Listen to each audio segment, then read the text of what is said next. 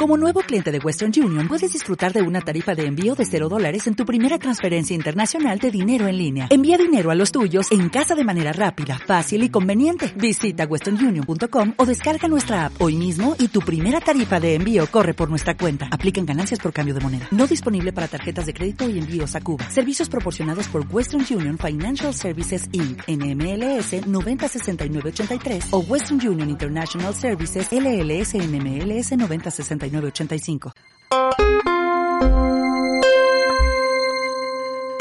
Hola, buen día. Estamos grabando desde las instalaciones de la Escuela Libre de Psicología. Mi nombre es Cristina Morales. Recordemos que en los podcasts anteriores hablábamos sobre cuáles son las áreas de la psicología. Hoy concluimos con el área organizacional o laboral. Y para esto tenemos el honor de presentarles al doctor Pedro Fernández Olazábal, quien nos platicará más a profundidad sobre esta área. Hola doctor, buen día, ¿cómo está?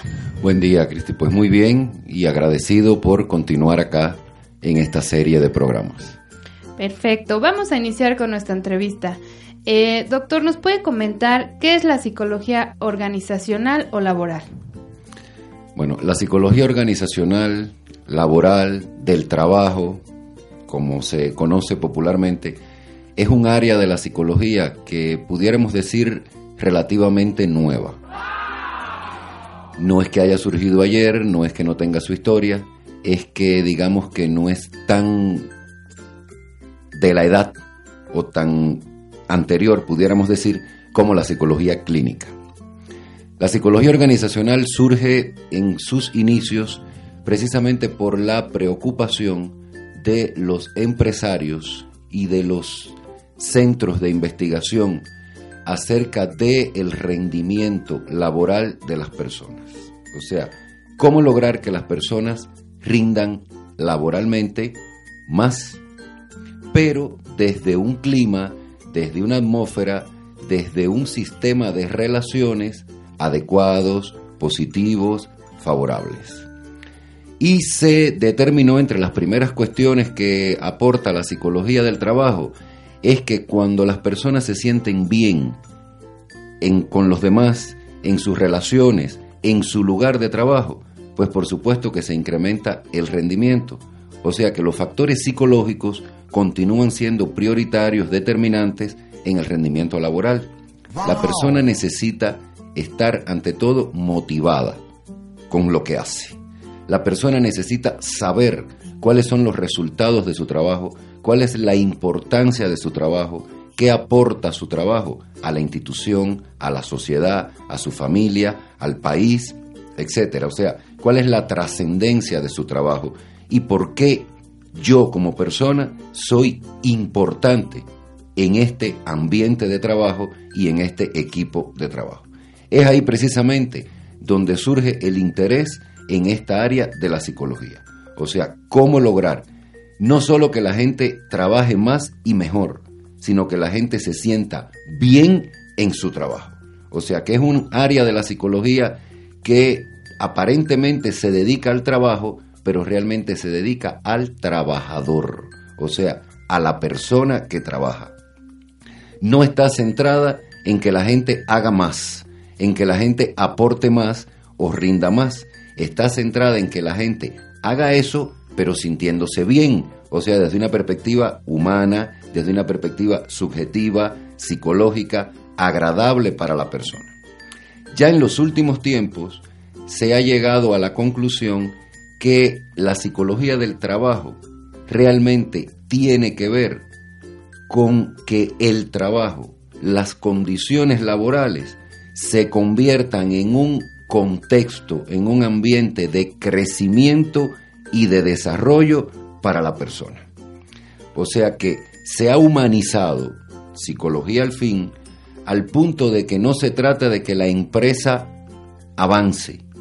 Eso es muy importante, o sea, que la empresa siga adelante, que la empresa cada vez sea más próspera, sea más productiva, sino que en la medida en que se incrementa la productividad de esa empresa, en la medida en que se incrementa su rendimiento, sus ganancias, su desarrollo, también la empresa se convierte en un ambiente, en un clima, en un contexto también de desarrollo continuo y constante para la persona. O sea que nuestro trabajo, según la psicología del trabajo, no es solo aquel lugar donde vamos a trabajar 8, 9, 10 las horas que contemple eh, nuestro ritmo de trabajo, sino que en ese tiempo pues la pasemos bien, nos desarrollemos y vayamos creciendo como persona. O sea, que el trabajo se convierta en la actividad fundamental de desarrollo en la edad adulta o en la edad juvenil. O sea, que el trabajo no puede ser algo desagradable, no puede ser algo negativo para la persona. Al contrario, el trabajo debe ser algo que contribuye a nuestro desarrollo, a nuestro crecimiento, a nuestro aprendizaje y también, por supuesto, que incremente nuestra calidad de vida. Claro, por supuesto que dependemos de un salario, dependemos de un sueldo, pero se trata de que ganemos ese salario y ese sueldo sintiéndonos bien. O sea, no se trata solo de esperar la quincena, sino sintiéndonos bien, sintiéndonos en un buen equipo de trabajo, sintiendo que somos productivos y que somos útiles a una sociedad, a una empresa. Ese es precisamente, digamos que, la esencia, el objeto central de la psicología del trabajo. También tiene mucho que ver con las condiciones de trabajo. Si trabajas frente a una compu, pues la mayor parte del tiempo o ocho horas al día, pues la psicología del trabajo se encarga de que tengas las condiciones de iluminación que no dañen tu vista, que no dañen tus ojos. Se encarga además de eh, determinar la silla en la que te sientas, la altura de tu mesa, a qué distancia está tu compu de tus ojos, qué iluminación hay en el local, qué ventilación hay en el local, cuáles serían tus horarios de comida. O sea, también tiene que ver con la salud del trabajador. Y por supuesto que tiene muy en cuenta lo que en algún momento se llamó ambiente de trabajo, relaciones de trabajo y que hoy se está llamando clima de trabajo o clima organizacional. O sea, cuál es el clima que impera, que predomina en nuestra empresa, en nuestro lugar de trabajo, que está relacionado con la comunicación entre los compañeros, con la manera en que nos recibimos en la mañana, con la manera en que nos despedimos en la tarde, con el cómo nos comunicamos, de qué platicamos, cuáles son nuestras relaciones con el jefe, si la comunicación es solo vertical, o sea, del jefe hacia nosotros, o si también tenemos un sistema de comunicación horizontal entre nosotros los que estamos en igualdad de condiciones, eh, qué estímulos nos aporta nuestro trabajo, qué fechas celebramos en nuestro trabajo, los cumple, eh, las cuestiones, digamos, relacionadas con el nacimiento de la empresa, las fechas importantes del país, de la sociedad, de nuestra empresa, eh, si nuestros compañeros conocen a nuestra familia, o sea, cómo entre todos construimos un escenario en el que nos sentimos bien y nos desarrollamos no solo como trabajadores, sino como personas. Tiene que ver también la psicología del trabajo con la comunicación, con el liderazgo, o sea, quién ejerce funciones de liderazgo en nuestros colectivos de trabajo. O sea, es un área, en resumen, Cristi, muy importante, muy de los momentos actuales, un área muy demandada en la sociedad y en el mundo empresarial, en nuestras sociedades que se están industrializando de manera constante y que están surgiendo nuevas empresas, no solo grandes empresas, sino también pequeñas empresas, es muy demandada la figura del psicólogo especializado en psicología del trabajo porque precisamente tiene que ver con el cómo desarrollar la empresa y cómo desarrollar el trabajo. Ok, perfecto, qué interesante. Eh, doctor, ¿nos puede decir por qué se dice organizacional o laboral? Bueno, porque realmente son dos dimensiones. La psicología laboral o del trabajo, como ya vimos, tiene que ver con la actividad de trabajo como tal, con la actividad laboral y con el trabajador, su calidad de vida, su calidad de trabajo, sus condiciones de trabajo, como ya vimos. El clima, la comunicación, su bienestar, su desarrollo, su crecimiento. El estrés que el trabajo puede generar, los factores de riesgo en la actividad laboral, y demás. Es muy vasto el trabajo del psicólogo del trabajo, valga la redundancia. Ahora, hablamos de organizacional, precisamente aquella subárea, aquella dimensión que está relacionada con la organización empresarial.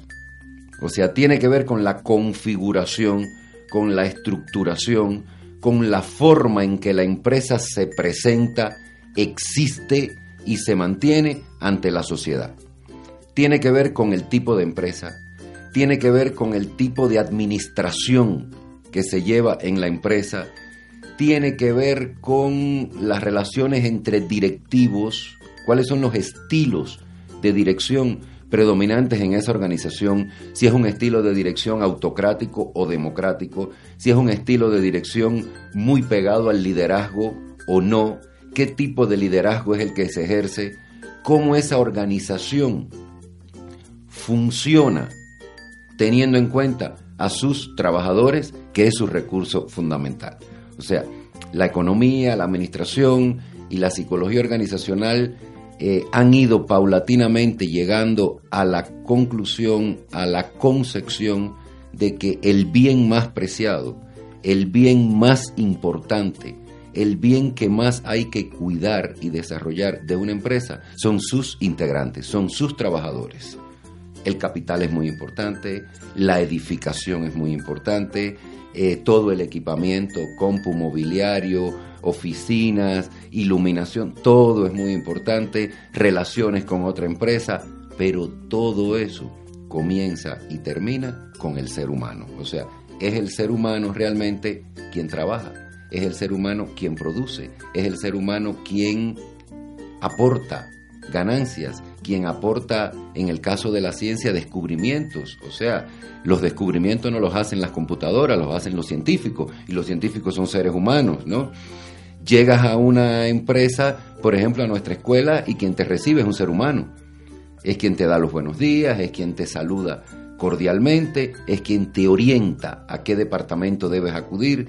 En ese departamento te recibe una persona especializada, pero persona que te saluda también, que te orienta, que te explica qué tienes que hacer, etc. O sea que las organizaciones existen como organizaciones como sistemas interrelacionados con otros sistemas, pero también intrarrelacionados y conformados básicamente por seres humanos. Entonces, de eso se encarga la psicología de la organización, o sea, cómo está organizada, cómo se organiza su administración, cómo se organiza la distribución de la fuerza de trabajo, cómo se organiza los sistemas de control y evaluación de los resultados del trabajo, cómo se atienden los recursos humanos, que a fin de cuentas viene siendo una superesfera, pudiéramos decir, de la psicología organizacional. O sea, cuál es el tipo de contrato que haces y cómo se cumple lo pautado en el contrato, cómo atiende esa organización a ese trabajador porque en una organización, digamos, pensemos en una universidad, que lo tenemos muy cerca. En una universidad es muy importante los profesores, los supermaestros que normalmente conforman la planta de una universidad. Pero también es muy importante, en extremo importante, las personas que atienden intendencia o sea, no se trata de que solo porque el doctor o la doctora, que son investigadores, que son eh, super profesores y que los alumnos los admiran, los respetan y los buscan en todo momento, sean los únicos importantes. No, también es muy importante la persona que te recibe en recepción, las personas que forman parte del departamento de intendencia, porque esas personas garantizan el soporte del funcionamiento de esa universidad. O sea que no solo se trata de que haya excelentes clases, también se trata de que la edificación, los locales, estén en una posición, en una condición eh, agradable, positiva, aseadas, limpias, o sea, esperando a las personas. Hay personas que te esperan en la institución. También es muy importante el órgano de dirección. Claro, por supuesto, es quien controla, quien dirige, quien administra, importantísimo. Pero también son en extremo importante los estudiantes, que también forman parte de esa organización. Entonces, con esto eh, quiero ilustrar que en una organización no solo es importante el departamento de dirección, no solo es importante los jefes, sino que son importantes todos los trabajadores porque la organización es un sistema. Y al existir un declive, una falla en una mínima parte del sistema, es donde nos damos cuenta que ninguna parte del sistema es mínima. O sea, podemos decir, falló tal cosita que nos parece muy pequeñita, sin embargo, cuando lo analizas como organización te das cuenta que no es tan pequeñita. O sea, en ninguna organización hay partes pequeñitas. Todas las partes son esenciales y son importantísimas en la medida en que cumplen sus funciones. O sea que a eso se dedica la psicología organizacional, al estudio de la organización como estructura socioeconómica en una sociedad y en un contexto sociocultural determinado. Ok, muchas gracias. Eh, ¿En dónde puede trabajar un psicólogo organizacional aparte de una empresa, doctor? Bueno, los psicólogos organizacionales y del trabajo que normalmente eh, como que están muy implicadas ambas áreas, ¿no? Incluso al nivel académico se trabajan unidas, o sea, psicología del trabajo, psicología organizacional, psicología de las instituciones. Puede trabajar en tantos, pero en tantos lugares, escenarios, que grosso modo, o sea, de forma general te los puedo mencionar el psicólogo organizacional y del trabajo tiene un espacio en las empresas, incluso más de uno.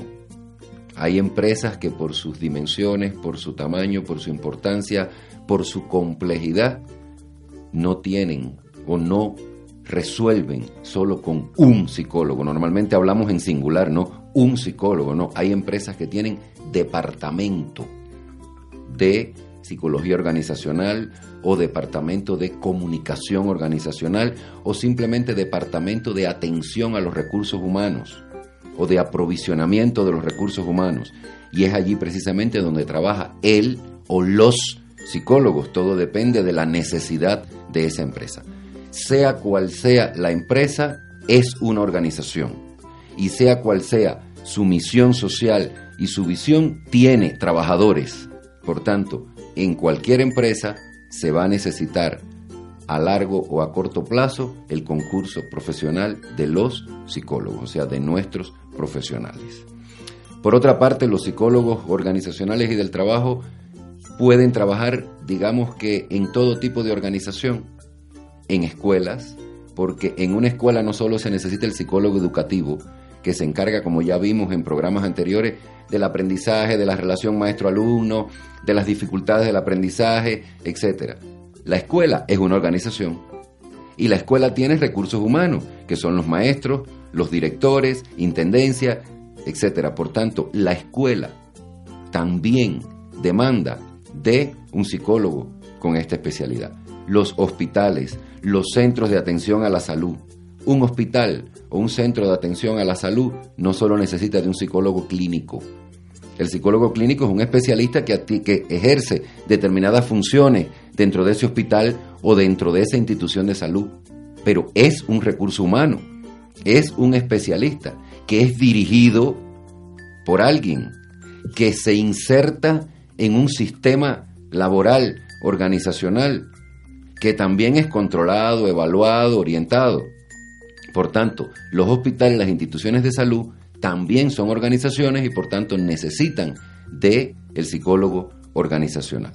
También pueden trabajar como docentes, como maestros en universidades, no solo directamente en la licenciatura en psicología o en maestrías relacionadas con esta especialidad, sino que se necesita del concurso y de la formación en psicología organizacional y de trabajo en carreras tales como administración de empresas, economía, contabilidad, capital humano, todo lo relacionado con los recursos humanos, ingeniería industrial, o sea, la ingeniería de procesos necesita de el conocimiento de la psicología organizacional, carreras como por ejemplo sociología del trabajo, ergonomía, o sea, todo este tipo de eh, formación universitaria demanda de la participación de psicólogos organizacionales como docentes. Y también, por supuesto, los psicólogos organizacionales y del trabajo tienen una esfera muy amplia de investigación. Te decía al inicio que es un área de la psicología que requiere, como todas, pero esta en especial, que tiene tanta demanda en estos momentos, requiere de investigaciones, o sea, cada vez más relacionadas con la cuestión del bienestar laboral, de la satisfacción, de la motivación laboral, de la calidad de vida en el trabajo y del trabajo como esfera de desarrollo y de crecimiento humano. Son, grosso modo, las, eh, los escenarios, pudiéramos decir, o las instancias en las que puede trabajar un psicólogo organizacional. Okay. Eh, ¿Cuáles son los problemas que atiende un psicólogo del área organizacional? Bueno, problemas atiende muchos. Te diría en primer término que atiende aquellos problemas relacionados con la empresa. Es lo primero. Pero también atiende problemas relacionados con el trabajador y con el trabajo. Tiene mucho que ver con la comunicación en el contexto de trabajo, con la integración de las personas a contextos de trabajo, una esfera muy atendida y muy demandada del psicólogo organizacional y del trabajo es lo que llamamos selección. ¿Qué cosa es la selección? Se trata de selección de personal, selección de personas. En este caso el psicólogo es aquella, aquel especialista que maneja, que conoce, que trabaja con instrumentos de evaluación psicológica, instrumentos que pueden ser psicométricos o pueden ser cualitativos, y que es aquella persona a quien la empresa le confía el estudio de aspirantes, de personas que aspiran a una vacante en una empresa o a un puesto de dirección o a un puesto de investigador o a un puesto de especialista. Entonces el psicólogo es el que pone en función sus conocimientos sobre evaluación psicológica, diagnóstico, psicometría, entrevista, para poder construir lo que se denomina como perfil del trabajador, perfil del aspirante o perfil del puesto. Y después se conjuga los resultados obtenidos por las personas y el psicólogo no es quien decide directamente quién sí y quién no, pero sí es quien informa al grupo directivo de la empresa los resultados o el informe psicológico de cada una de las personas estudiadas y contribuye a esa decisión, o sea, a seleccionar. Nunca me ha gustado decir al mejor. Siempre me parece que seleccionamos al que es más adecuado al puesto. O sea, no se trata de ser mejor o peor, sino de estar más en correspondencia con las exigencias del puesto. Y este es otro de los problemas que atiende el psicólogo organizacional y del trabajo, que es la construcción del perfil del puesto. O sea, ¿qué se considera tu puesto de trabajo? ¿Cuáles son tus condiciones de trabajo? ¿Cuáles son tus relaciones necesarias para desempeñar tu trabajo? ¿Con quién te relacionas? ¿Quién te dirige? ¿Y quién se subordina a ti? Pero también cuáles son tus funciones. A partir de la construcción de ese perfil del puesto es que se construyen perfiles de personas para ver quién se corresponde en mayor o menor medida con el puesto. O sea, esta es una esfera de trabajo del psicólogo organizacional en la empresa que es muy demandada en estos momentos, a la que llamamos selección. Otro de los problemas que atiende es relacionado con el aprovisionamiento y la atención a los recursos humanos, o sea, a las personas. Cómo atender el crecimiento de la persona, el desarrollo de la persona profesional, laboral, en el contexto de trabajo. Y una esfera muy demandada en estos momentos, una esfera que cada vez gana más importancia, es la capacitación. O sea, el trabajo, tu lugar de trabajo, necesariamente se tiene que convertir en tu lugar de aprendizaje, en tu lugar de perfeccionamiento, en tu lugar de desarrollo no solo de conocimientos ni de habilidades, sino de competencias. O sea, cómo aprendes en tu trabajo, cómo vas creciendo en tu trabajo. De esto precisamente se está encargando también la psicología organizacional y del trabajo, o sea, del diseño de programas de capacitación, de la identificación de las necesidades de aprendizaje, de formación y de desarrollo de las personas y cómo llevar a cabo, en qué tiempo, cómo esos programas de capacitación y de superación de los trabajadores para contribuir no solo al desarrollo de sus competencias y a su perfeccionamiento como trabajadores o especialistas, sino también a su crecimiento personal. Mm, perfecto, doctor. Y por último, ¿nos puede decir cuáles son las técnicas que utiliza un psicólogo en esta área? Bueno, en el área organizacional y del trabajo, un psicólogo utiliza técnicas, en primer lugar, eh, técnicas de investigación, técnicas de evaluación psicológica, utiliza test ya dentro de su dimensión psicométrica, pero también utiliza entrevistas. Entrevistas a profundidad, entrevistas a directivos, entrevistas individuales, entrevistas grupales. También maneja técnicas de identificación y estudios de liderazgo, técnicas de estudios de comunicación, técnicas de identificación de necesidades, de capacitación, de formación, de desarrollo, pero también técnicas de manejo y conducción de grupos. O sea, el psicólogo organizacional y del trabajo es un especialista en el trabajo con grupos. Perfecto, doctor. Pues le agradecemos mucho. Y es así como damos por terminado nuestro último podcast acerca de las cuatro áreas de psicología. Agradecemos al doctor Pedro Fernández Olazábal por todas sus atenciones así como a todos ustedes por escucharnos, que han sido pues muy interesantes. Les recordamos nuestras líneas telefónicas 236-6770 o 187-4755 o llámanos sin costo al 01800 5222 357. Nuestra dirección es 3 Oriente 1601 Colonias Cárate. Nuestra página de internet www.libredepsicología.com. Síguenos en nuestras redes sociales de Facebook, Twitter, Google, YouTube o iTunes Store como Libre de Psicología. Muchas gracias y pronto les presentaremos nuestro siguiente podcast. Hasta pronto.